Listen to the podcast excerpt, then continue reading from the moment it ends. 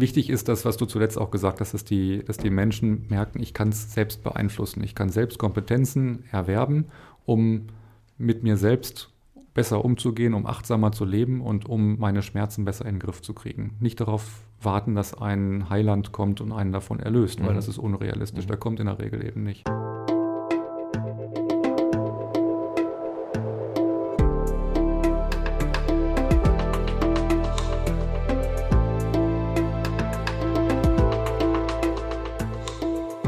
Willkommen bei dir, der Seven Mind Podcast mit Impulsen für ein gutes Leben.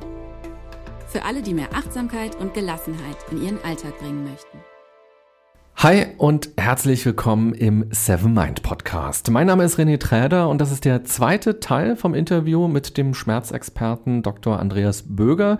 Er ist Facharzt für Neurologie, Psychiatrie und Psychotherapie und leitet die Klinik für Schmerzmedizin in Kassel und das medizinische Versorgungszentrum der DRK Kliniken Nordhessen.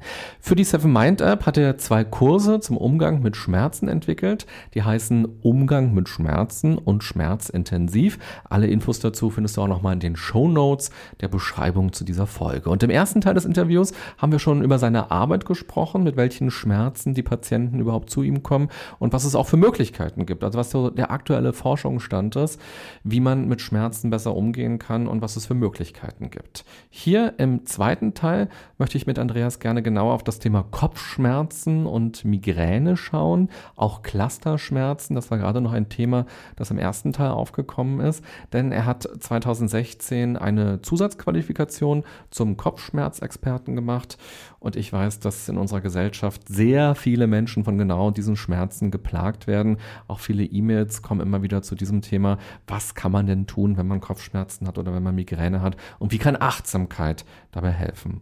Nochmal herzlich willkommen, Andreas. Ja, hallo, ich freue mich, dass ich wieder hier bin. Als ich studiert habe Psychologie, gab es einen Begriff, der heißt Psychoedukation. Mhm. Dabei geht es ja einfach darum, dass man dem Patienten erklärt, was ist denn das überhaupt? Also was ist die Depression oder ähm, wie entsteht eigentlich eine Depression im Körper? Und beim Schmerz kann man es ja ganz genauso machen, dass man sich einfach mal anguckt, was ist denn überhaupt der Schmerz? Wir alle kennen ja Schmerz, wir alle haben schon mal Schmerz empfunden, aber erklär uns doch mal als allererstes, was ist das im Körper? Wodurch wird das ausgelöst, was passiert bei unserem Gehirn und was machen diese Neurotransmitter, dass wir Schmerz am Ende empfinden können. Ja, der, der Schmerz ist nicht einfach zu erklären. Das ist ein ganz komplexes Phänomen, das man jetzt biologisch erklären kann. Also es gibt Schmerzrezeptoren und die funken praktisch elektrische Signale, die weitergeleitet werden dann über die Nerven ins Rückenmark, über das Rückenmark dann in den Kopf. Im Kopf gibt es eine sogenannte Schmerzmatrix bei der der Schmerz verarbeitet wird. Da gibt es den Thalamus als Tor des Bewusstseins und ein paar andere Regionen, die den Schmerz bewerten, verorten und auch Emotionen dazu dann steuern letztendlich. Und das funktioniert mit Neurotransmittern und elektrischen Impulsen. Das ist die biologische Ebene. Dann gibt es die psychische Ebene. Der Schmerz kann vernichtend sein, der kann schrecklich sein oder es mal eben tut es ein bisschen weh.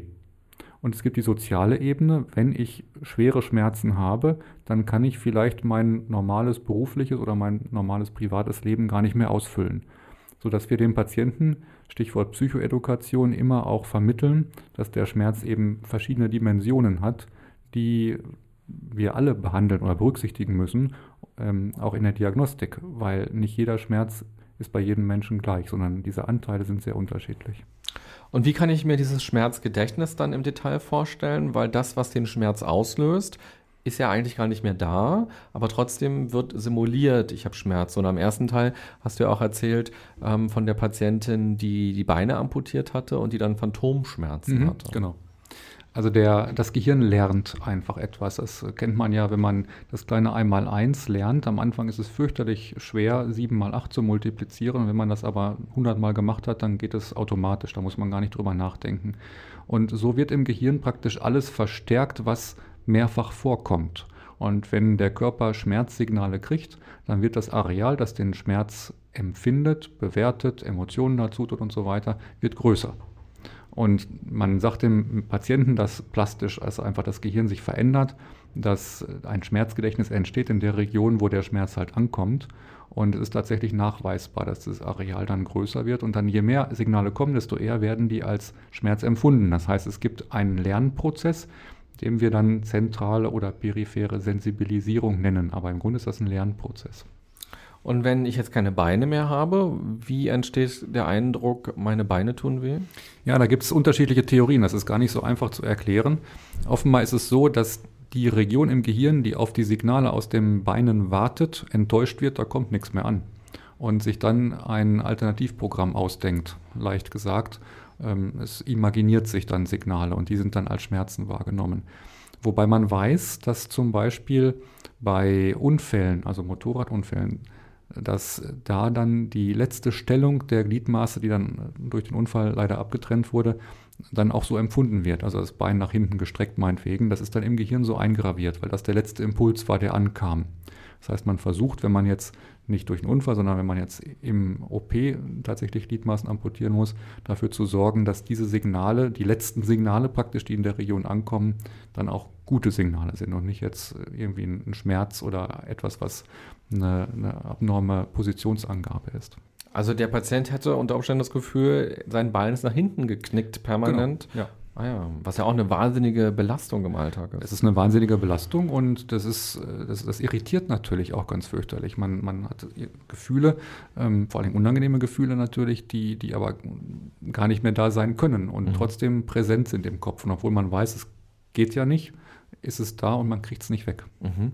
Und wenn ich jetzt Tabletten nehme gegen den Schmerz, mhm. was bewirken die? Wie schaffen die das, dass ich keinen Schmerz mehr habe? Die Tabletten können die Signalweiterleitung in verschiedenen Ebenen des Nervensystems unterdrücken. Nicht vollständig, aber teilweise.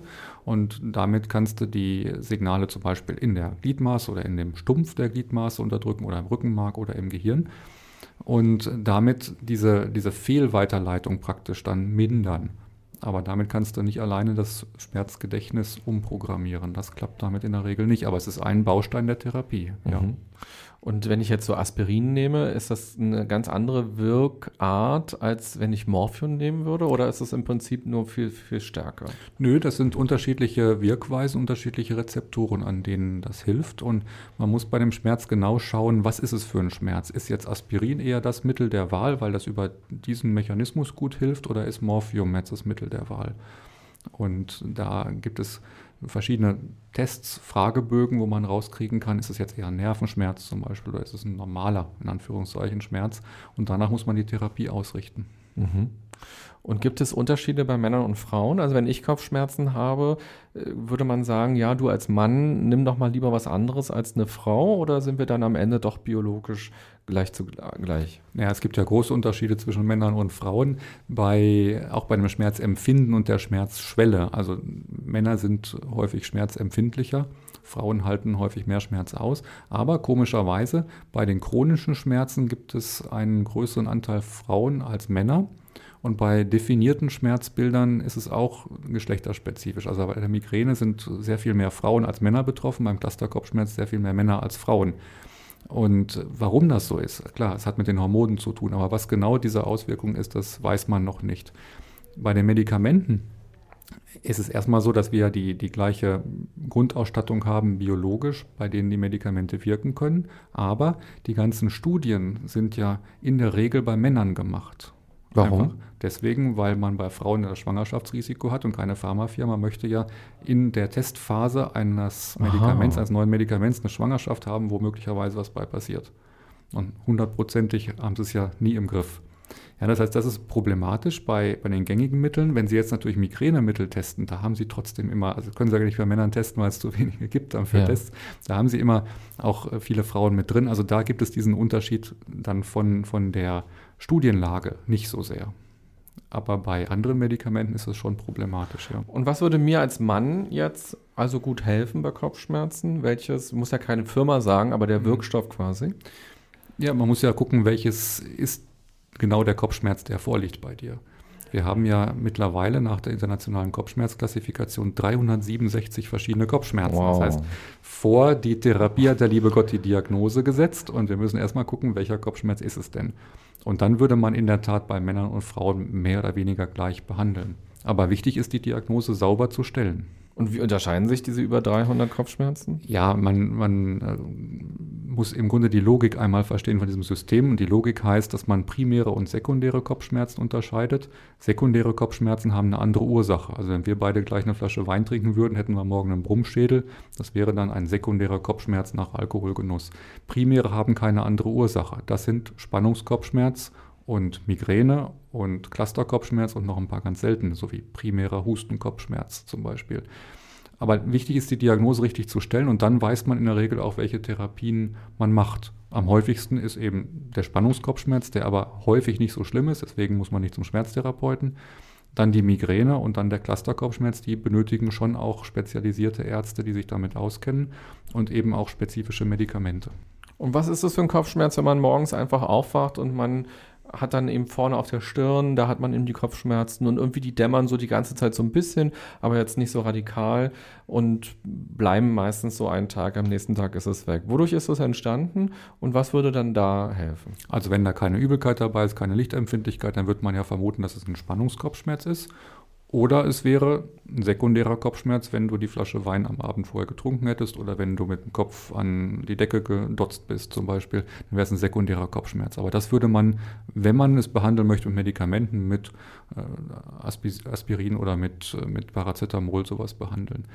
Aber es gibt da auch eine ganz gute Studie, die zeigt, dass bei Spannungskopfschmerzen Pfefferminzöl an die Schläfe gerieben genauso gut hilft wie Aspirin. Ah, und da sind wir bei den Naturheilverfahren. Genau. Und warum kommt denn dann der Kopfschmerz? Was heißt denn Spannungskopfschmerz? Heißt es, mein Gehirn wird an der Stelle nicht mehr mit Blut ausreichend versorgt? Oder also, wo ist, der, wo ist quasi der Auslöser für diesen Schmerz? Also beim Spannungskopfschmerz, da tappt man so ein bisschen im Dunkeln. Das ist nicht so gut erforscht wie zum Beispiel die Migräne. Beim Spannungskopfschmerz gibt es immer wieder auch die Theorie, die aber nicht alle Kopfschmerzspezialisten teilen, dass eine Anspannung besteht in den Faszien und in den Muskeln der Halswirbelsäule. Mhm. Und wenn es nicht die Ursache ist, dann ist es vielleicht doch ein Auslöser davon. Also ganz viele Patienten sagen, sie haben falsch gelegen oder sie haben Zug gekriegt im mhm. Nacken oder irgendetwas war mit der Nackenmuskulatur und dadurch haben sie diese Schmerzen bekommen. Und wenn man es dann behandelt und es wird auch besser, dann ist es ja im Grunde auch eine Art Beweis, dass es von, von da hinten kommt. Aber manchmal findet man auch gar nichts, man hat dann einfach diese Spannungskopfschmerzen und die gehen dann eben nach einem Tag in der Regel wieder weg. Die sind ja in der Regel auch harmlos. Mhm. Und würdest du als Mediziner sagen, man muss lernen, solche Kopfschmerzen dann auch auszuhalten und nicht schnell die Tablette reinzuwerfen? Genau, also man, man sollte sich überlegen, wann man eine Tablette nimmt. Man sollte erstmal die nicht medikamentösen Verfahren durchprüfen, ob die funktionieren oder nicht. Da kann ich ja später nochmal was zu sagen, bevor man Medikamente nimmt, weil wenn man an mehr als zehn Tagen im Monat ein Akutmedikament, Aspirin, Paracetamol, Ibuprofen nimmt, dann hat man ein Risiko, einen Medikamentenübergebrauchskopfschmerz zu entwickeln. Das ist ein Teufelskreis, es wird immer schlimmer. Und irgendwann hat man jeden Tag Kopfschmerzen und kann praktisch gar nicht mehr am normalen Leben teilnehmen. Und dann müssen die Medikamente entzogen werden. Und das ist schwierig. Weil sich die Rezeptoren daran gewöhnt haben. Genau, weil das Gehirn sich daran gewöhnt hat, immer diese Substanzen zu bekommen. Und das kann man im Grunde nur durch eine etwa zwei- bis dreiwöchige Medikamentenpause wieder glatt ziehen. Und diese Medikamentenpause, die kannst du theoretisch alleine zu Hause machen. Das schafft nur kaum jemand, weil mhm. es ja immer irgendeine Apotheke gibt, wo man im Notfall was kriegt. Und wir machen das in der Regel im Rahmen der multimodalen Schmerztherapie dann stationär. Mhm. Okay, dann lass uns doch mal über die drei verschiedenen Formen genauer sprechen, die du schon angesprochen hast. Und zwar einmal den Kopfschmerz, dann den Clusterschmerz und die Migräne. Mhm. Wie unterscheiden die sich? Wo sind die Ursachen? Wo sind die Wirkungen? Und warum ist es auch so, dass Frauen häufiger Migräne haben und Männer häufiger diesen Clusterschmerz? Mhm. Also Ursache sind ja alles drei primäre Kopfschmerzen. Das heißt, eigentlich muss man sagen, formal kennt man keine Ursache. Ja, es gibt eine genetische Belastung, ist aber nicht auf einem Gen, ist auf ganz vielen verschiedenen Genen. Man weiß, dass es familiär gehäuft auftritt. Also jemand, der Migräne hat, hat normalerweise auch jemand in der Familie, der auch Migräne mhm. hat. Spannungskopfschmerz ist der, der am wenigsten einschränkend ist. Man hat dieses Brummgefühl, Brummschädel, man hat so einen Druck hinter der Stirn beidseits.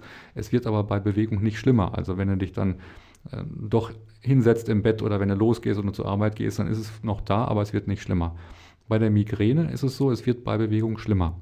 Es ist häufiger einseitig, kann aber auch beidseitig sein. Und ganz häufig sind sogenannte zentralnervöse Störungen dabei. Das heißt, ich habe eine Lichtempfindlichkeit, vielleicht auch eine Lärm- oder Geruchsempfindlichkeit.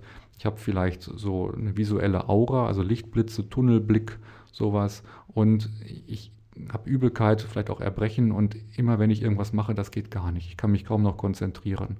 Und selbst wenn ich diesen Schmerz ganz gut wegbehandeln kann durch eine entsprechende Tablette, bleibt hinterher häufig was übrig, nämlich Konzentrationsschwierigkeiten, die dann ein, zwei Tage dauern können. Clusterkopfschmerz ist ganz anders. Clusterkopfschmerz ist ein attackenförmiger Schmerz, der von den Patienten so beschrieben wird, dass ein Messer ins Auge gestoßen wird und da umgedreht wird. Also ein mhm. ganz heftiger, stechender Schmerz im Auge oder hinter dem Auge. Dabei tränt das Auge immer, es ist gerötet, die Nase läuft oder ist verschlossen auf der Seite und die Menschen sind unruhig. Also die legen sich nicht ins Bett wie ein Migränepatient, die sind unruhig, die laufen, tigern durch den Raum, stoßen mit dem Kopf manchmal gegen die Wand und manchmal auch mehr. Es heißt ja nicht umsonst Suicide Headache, also Selbstmordkopfschmerz. Wenn die sich nicht zu helfen wissen, dann gibt es auch Leute, die wirklich vom Balkon springen. Wie lange dauert der an? Genau, die Attacken sind beim Cluster kürzer. Die sind in der Regel 45 bis 60 Minuten lang maximal. Während die Migräne, die kann schon mal einen ganzen Tag dauern. Mhm. Und jetzt hast du ja schon gesagt, es gibt natürlich ganz viele Naturheilverfahren mhm. und nicht medikamentöse Dinge. Welche wären das, die sich hier anbieten würden jeweils? Ja, also beim, beim Spannungskopfschmerz äh, gibt es diese gute Untersuchung mit dem Pfefferminzöl. Da sagen wir den Patienten, wenn sie Spannungskopfschmerz haben, eher kein Medikament nehmen, vor allem wenn es häufiger ist, sondern versuchen, über das Pfefferminzöl zu, zu arbeiten und dann über nicht medikamentöse Maßnahmen, als da wären der tägliche Ausdauersport, also 30 Minuten Training und dann ist es egal, ob die joggen oder Fahrrad fahren oder Zumba tanzen. Und als Prophylaxe? Als Prophylaxe, genau. Und es wird ja auch nicht schlimmer, wenn die das machen. Also der Kopfschmerz, der wird nicht schlimmer, wenn du anfängst zu laufen. Mhm. Und dazu dann ein Entspannungsverfahren. Am besten untersucht ist die progressive Muskelentspannung nach Jakobson. Das sind etwa 20 Minuten, die man dafür nimmt. Natürlich kann man auch Yoga machen oder Qigong. Man kann wahrscheinlich auch meditieren. Ob sieben Minuten jetzt reichen, weiß ich nicht. Das ist nicht untersucht, aber auf jeden Fall etwas machen. Und die Studien zeigen, wenn man jetzt diese PMR macht nach Jakobson plus diese, dieser täglichen Ausdauersport, dann kann man in der Regel bei der Migräne und beim Spannungskopfschmerz schon die Frequenz um 50 Prozent senken. Das heißt, das sagen wir dem Patienten, dass das auf jeden Fall ein Effekt ist, den wir ja mitnehmen wollen zusätzlich zum Medikament. Mhm. Ja, und oder alternativ zum Medikament, bevor man Medikamente nimmt zur Prophylaxe, weil das ist ja etwas, was der Patient selbst machen kann und was gewiss nicht schädlich ist, sondern ihm ja aus anderen Gründen dann auch noch gut tut. Und könnte man sich jetzt vorstellen, also die Frage ist ja immer, warum ist das so? Also mhm. warum hilft das? Und könnte man sich jetzt vorstellen, bei der Bewegung ist es auf der einen Seite, dass, dass die Muskeln tatsächlich gestärkt werden und dann deshalb diese Spannungskopfschmerzen oder so nicht kommen, beziehungsweise dass man vielleicht auch nochmal Stress abbaut durch Bewegung? Genau, also durch, durch Bewegung baust du sicherlich Stress ab. Und Stress abbauen heißt ja auch die Muskel entspannen. Mhm. Ob es jetzt mehr die Muskelentspannung ist oder mehr das, was im Gehirn passiert, in dem Stresshormone gesenkt werden, ist es schwer zu erklären. Aber das ist ein Effekt, der konstant in allen Studien nachweisbar gewesen ist. Bei Spannungskopfschmerz und bei Migräne. Mhm. Und jetzt die Männer, die das Messer im Auge haben? Ja, bei denen ist ganz interessant, dass diese nicht medikamentösen Maßnahmen häufig nicht helfen. Mhm. Also da muss man nicht groß über Stressreduktion und über Ausdauersport sprechen. Das hat eigentlich keinen Einfluss, sondern das ist wirklich ein Kopfschmerz, den man medikamentös behandeln muss oder mit Sauerstoff. Also die Attacken kann man sehr gut mit, mit Sauerstoff beenden. Mhm. Und kann man sich Sauerstoff in der Apotheke kaufen? Oder? Im Sanitätshaus, ja. Also das schreiben wir den Patienten dann auf und die müssen dann eine bestimmte Konzentration von Sauerstoff erzielen und eine bestimmte Maske mit so einem Reservoirbeutel. Und wenn die das dann anwenden können, hat das in der Regel eine sehr gute Wirkung. Dann ist die Attacke nach fünf Minuten vorbei. Mhm. Dann lass uns vielleicht auch nochmal gerade bei der Migräne und auch bei dem Clusterkopfschmerz vielleicht auf die Medikamente schauen, weil da mhm. gibt es ja eine ganze Menge. Mhm. Und ich habe ja schon von der Kollegin im ersten Teil erzählt, die schon seit vielen Jahren davon betroffen ist. Und mhm. genau das, was du beschrieben hast, ist bei ihr nämlich auch so. Die Migräne kündigt sich an kurz vorher. Sie hat dann so Sehstörungen, kann nicht mehr lesen zum Beispiel. Visuelle Aura. Mhm. Und ihr ist auch schlecht. Und dann ist es meistens so einen Tag richtig schlimm und sie hat mhm. so dolle Schmerzen, dass sie halt zu Hause auch bleiben muss mhm. und halt nicht äh, zur Arbeit Arbeit kommen kann. Und am nächsten Tag geht es dann häufig schon wieder, aber sie ist allgemein noch geschwächt. Mhm. Und ähm, viele Menschen, die sowas haben, haben ja schon unfassbar viel probiert. Mhm. Was ist so aus deiner Sicht der aktuelle Forschungsstand, was sehr erfolgversprechend ist? Wir würden das immer ganzheitlich sehen. Wir würden diese nicht medikamentösen Maßnahmen immer mit reinnehmen mhm. und würden dann aber schauen, was können wir medikamentös machen in der Akuttherapie und in der Prophylaxe. Akuttherapie heißt, wenn ich jetzt, wie die Freundin, die du genannt hast, einmal im Monat die Attacke haben, dann kann ich ja irgendwas nehmen, ich werde davon nicht abhängig, ich kriege kein Medikament Übergebrauchskopfschmerz, Hauptsache es hilft. Mhm. Wenn ich das aber häufiger habe und die Fachgesellschaften sagen ab etwa sechs Tagen im Monat, unsere Klientel hat häufig 10, 20 Tage im Monat. So oft Migräne? Ja. Dann sollte man ein prophylaktisches Medikament nehmen, weil man sonst ja sehr schnell in den Medikamentenübergebrauch mhm. hineinkommt. Also Akutmedikation wäre bei der Migräne, wenn es leichte Anfälle sind, Aspirin, Ibuprofen, Paracetamol. Wenn es schwere Anfälle sind, muss man häufig ein sogenanntes Triptan nehmen. Da gibt es verschiedene Formen, schnellwirksame, langsamwirksame, langwirksame, kurzwirksame.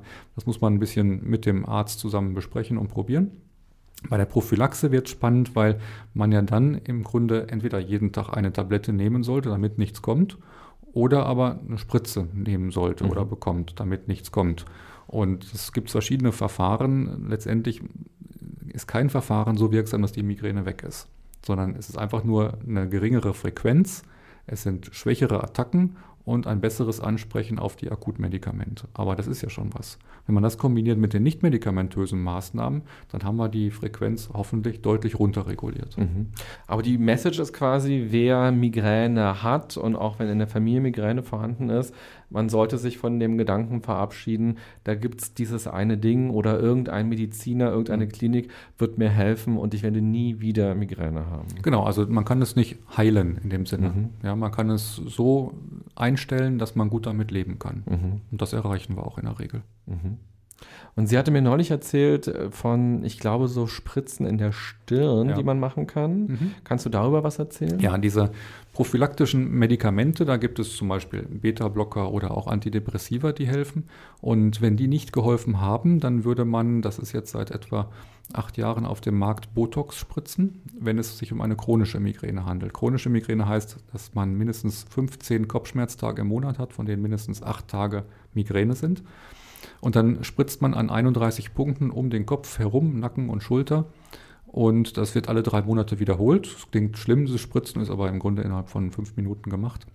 Und dann ist dadurch die Frequenz eigentlich recht gut unterdrückt. Also in den Studien hatten die Patienten etwa acht Tage weniger Migräne pro Monat. Das mhm. war für diese Klientel, die ja sehr viel schon durch hatte, war das eigentlich super. Und bei den Patienten, bei denen auch Botox nicht geholfen hat, gibt es jetzt neuerdings die sogenannten Migränespritzen, fälschlich als Migräneimpfung bezeichnet, aber es macht ja nicht immun. Das sind Spritzen mit einem Antikörper gegen einen Botenstoff im Gehirn, sogenannte CGRP-Antikörper. Man weiß, dass bei Migräne der Spiegel dieses Botenstoffes hoch ist, sodass man dagegen jetzt spezifische Antikörper entwickelt hat. Die sind sehr teuer, äh, sind drei auf dem Markt mittlerweile, aber die haben eine ähnliche Wirkung wie, wie Botox von der Reduktion der Attackenfrequenz und von der Abminderung der Attacken und so weiter.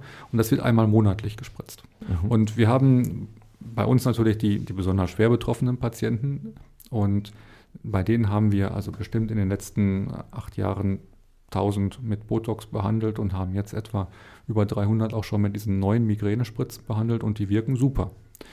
Aber wir müssen das immer einbetten, auch kommunikativ, indem wir dem Patienten sagen, schau mal, das ist jetzt nicht die Wunderspritze oder die Wunderpille, sondern du musst es nehmen mit bestimmten anderen Methoden gleichzeitig, nämlich zum Beispiel Ausdauersport, also alles, was irgendwie mit Lifestyle zu tun hat. Und manche Patienten verstehen das gut und die sind auch auf der Suche nach Veränderungen des, des Lebensstils. Andere verstehen es nicht so gut. Und dann ist unsere Aufgabe aber, dies auch über entsprechende sprechende Medizin denen zu vermitteln. Und Botox kennt man ja vor allem von den Reichen und Schönen, die mhm. sich das in die Stirn spritzen, mhm. damit sie halt keine Falten mehr haben, so beim Reden und dadurch irgendwie zweieinhalb Jahre jünger wirken.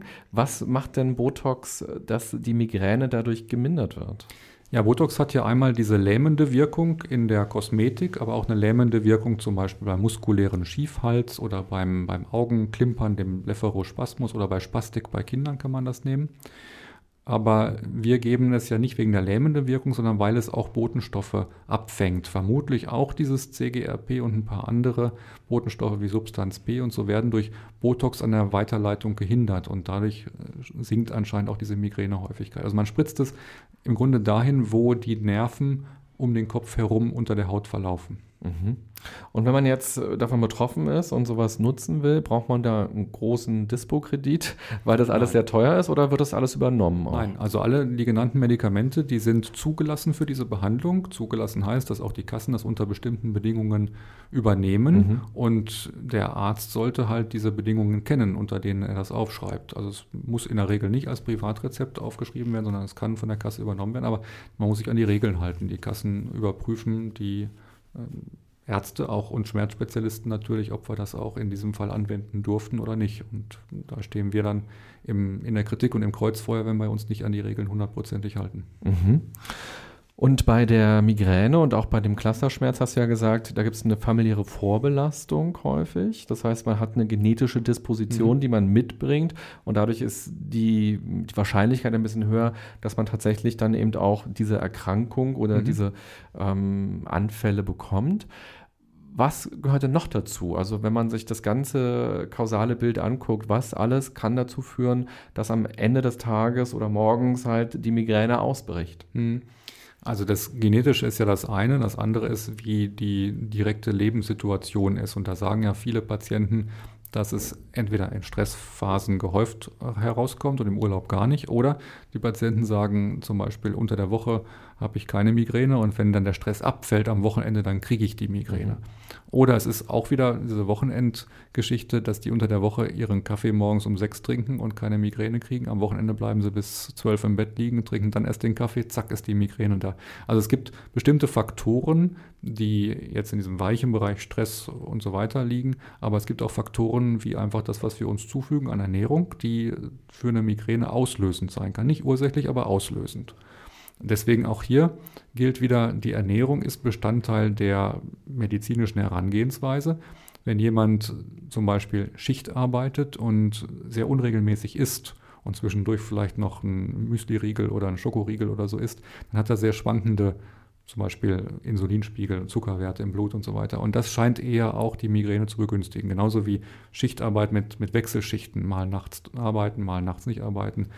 Das heißt, Migränepatienten haben das schon häufig gelernt und haben versucht, sich so an bestimmte geregelte Tagesabläufe zu halten und auch an bestimmte Ernährungsweisen zu halten. Mhm. Das heißt also, hier muss man wirklich, wenn man davon betroffen ist, eine große Analyse auch betreiben und gucken, wie war denn der Tag, die Tage davor, mhm. was habe ich gemacht, ist es durch Entspannung gekommen, durch genau. Anspannung gekommen oder eben auch Lebensmittel. Und bei dieser Kollegin, von dieser Freundin, von der ich gerade gesprochen habe, die hat jetzt aufgehört, schon seit ganz langer Zeit Weizen zu essen. Mhm.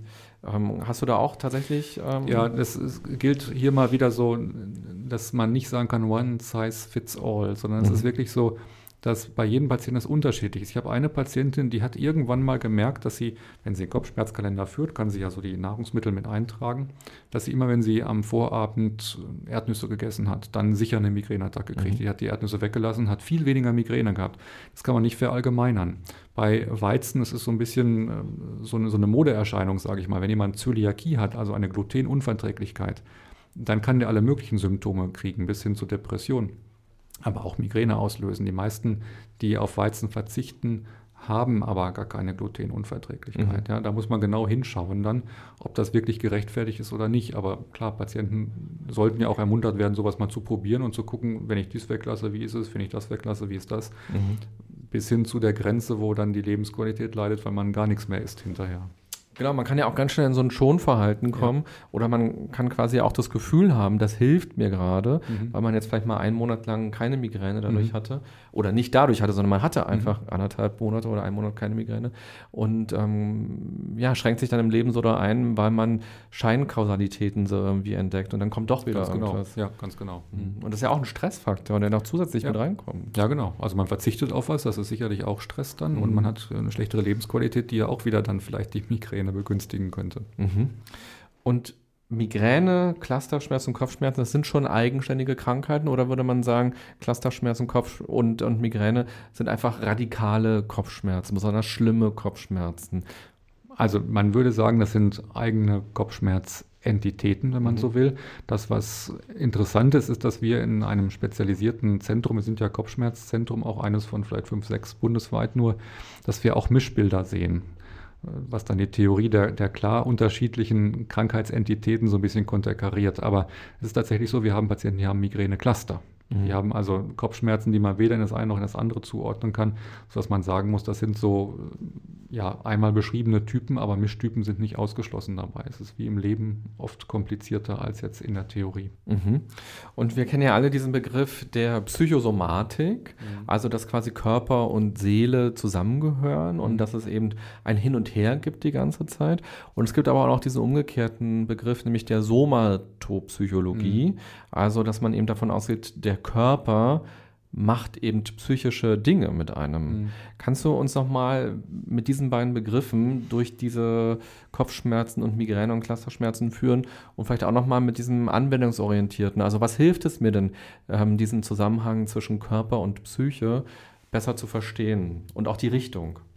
Ja, im Grunde muss man diesen Begriff ja fast kritisieren, weil eigentlich gehört es ja zusammen. Mhm. Und nehmen wir mal die chinesische Medizin, die trennt ja gar nicht zwischen Soma und Psyche. Das ist ja eine künstliche Trennung, die sich hier irgendwann im, in der Zeit der Aufklärung mal äh, herausgebildet hat und die wir jetzt so zelebrieren, dass es einen Arzt gibt für die Psyche und einen für die, die, den Körper. Und mhm. das ist ja nicht wahr, sondern das hat natürlich Auswirkungen. Also wir wissen, dass bestimmte Krankheiten durch psychische Situationen begünstigt werden oder auch besser werden. Also selbst wenn ich eine, eine, eine Krebsdiagnose habe, dann ist die Prognose besser, wenn ich hinterher optimistisch damit umgehe und mich gut behandle und achtsam behandle, als wenn ich das nicht mache. Und natürlich umgekehrt genauso. Ähm, das ist auch für die, für die Ärzte oft sehr schwierig auseinanderzuhalten, wenn einer jetzt in die Praxis kommt und ist total depressiv. Der sagt nicht, Doktor, mir geht es so schlecht, ich fühle mich depressiv, sondern der sagt, ich habe Schmerzen.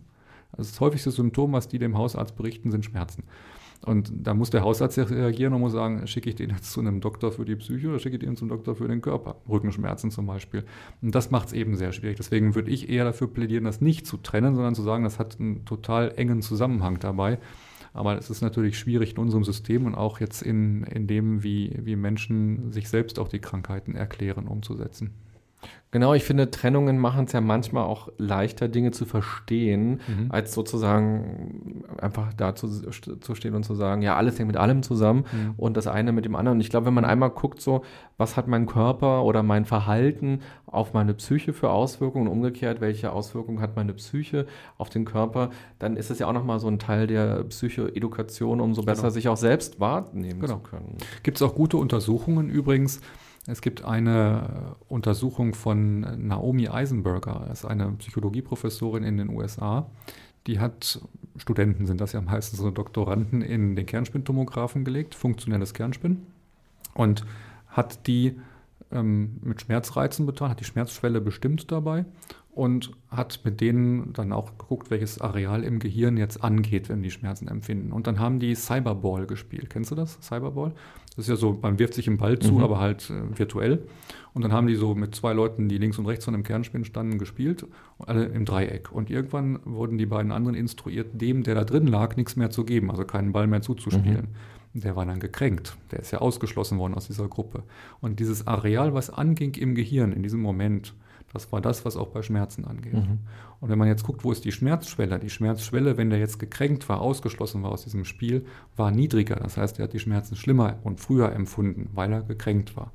Und das ist so ein ganz guter Hinweis, wie, wie stark gerade beim Schmerzempfinden die Psyche mit reinspielt und einen durch dieses ausgeschlossene Kränkgefühl irgendwie zusätzlich noch, noch mal mehr Schmerzen beschert oder möglicherweise die Chronifizierung auch dann nochmal antriggert. Mhm. Also auch hier wieder der Appell, auf jeden Fall sich selbst in, in die Verantwortung zu nehmen und auch die eigenen Chancen Fall. zu erkennen, mhm. ähm, um zu verstehen, was kann ich im Vorfeld dafür mhm. tun, damit kein Schmerz kommt, aber was kann ich auch, wenn ich Schmerzen habe, tun, um das anzunehmen. Darüber haben wir jetzt ja auch sehr intensiv ja. gesprochen und eben auch damit leben zu lernen, das mhm. eben auch zu akzeptieren und nicht diesen lebenslangen Kampf anzufechten und sich selbst immer so als fehlerhaft ja auch zu betrachten, so ich müsste doch ohne Schmerzen leben. Mein Nachbar schafft es ja auch. Mhm. Mhm. Genau, ja, ganz richtig. Gibt es noch andere Aspekte rund um diese Schmerzform, ähm, die wir besprochen haben, wo ich etwas noch nicht gefragt habe, wo du aber denkst, Mensch, das würde ich doch jetzt total gerne in dem Zusammenhang auch nochmal erzählen wollen? Ja, du hast ja schon ganz viele Fragen gestellt. Ich denke, wichtig ist das, was du zuletzt auch gesagt hast, dass die, dass die Menschen merken, ich kann es selbst beeinflussen. Ich kann selbst Kompetenzen erwerben, um mit mir selbst besser umzugehen, um achtsamer zu leben und um meine Schmerzen besser in den Griff zu kriegen. Nicht darauf warten, dass ein Heiland kommt und einen davon erlöst, mhm. weil das ist unrealistisch. Mhm. Der kommt in der Regel eben nicht. Und da müssen wir alles dran setzen. Und dafür gibt es aber wenig Strukturen hier in unserem Land. Es gibt Strukturen für die Akutbehandlung. Ich habe ganz akut irgendwas, gehe ins Krankenhaus, wird geholfen. Aber wenn ich jetzt chronische Leiden habe, und die Schmerzen gehören ja zu den chronischen Leiden häufig, dann habe ich Schwierigkeiten, an den richtigen zu kommen, der mir hilft und das in einer vernünftigen Wartezeit. Und das funktioniert nicht gut. Da gibt es auch keine Programme. Also es gibt nur wenig Programme, die sich jetzt um, um Patienten kümmern, wo zum Beispiel die Ernährung mit reinkommt, wo die körperliche Ertüchtigung mit reinkommt. Und das ist in anderen Medizinsystemen, nehmen wir die chinesische Medizin, ist es völlig normal gewesen, dass sich der Doktor auch darum kümmert. Mhm.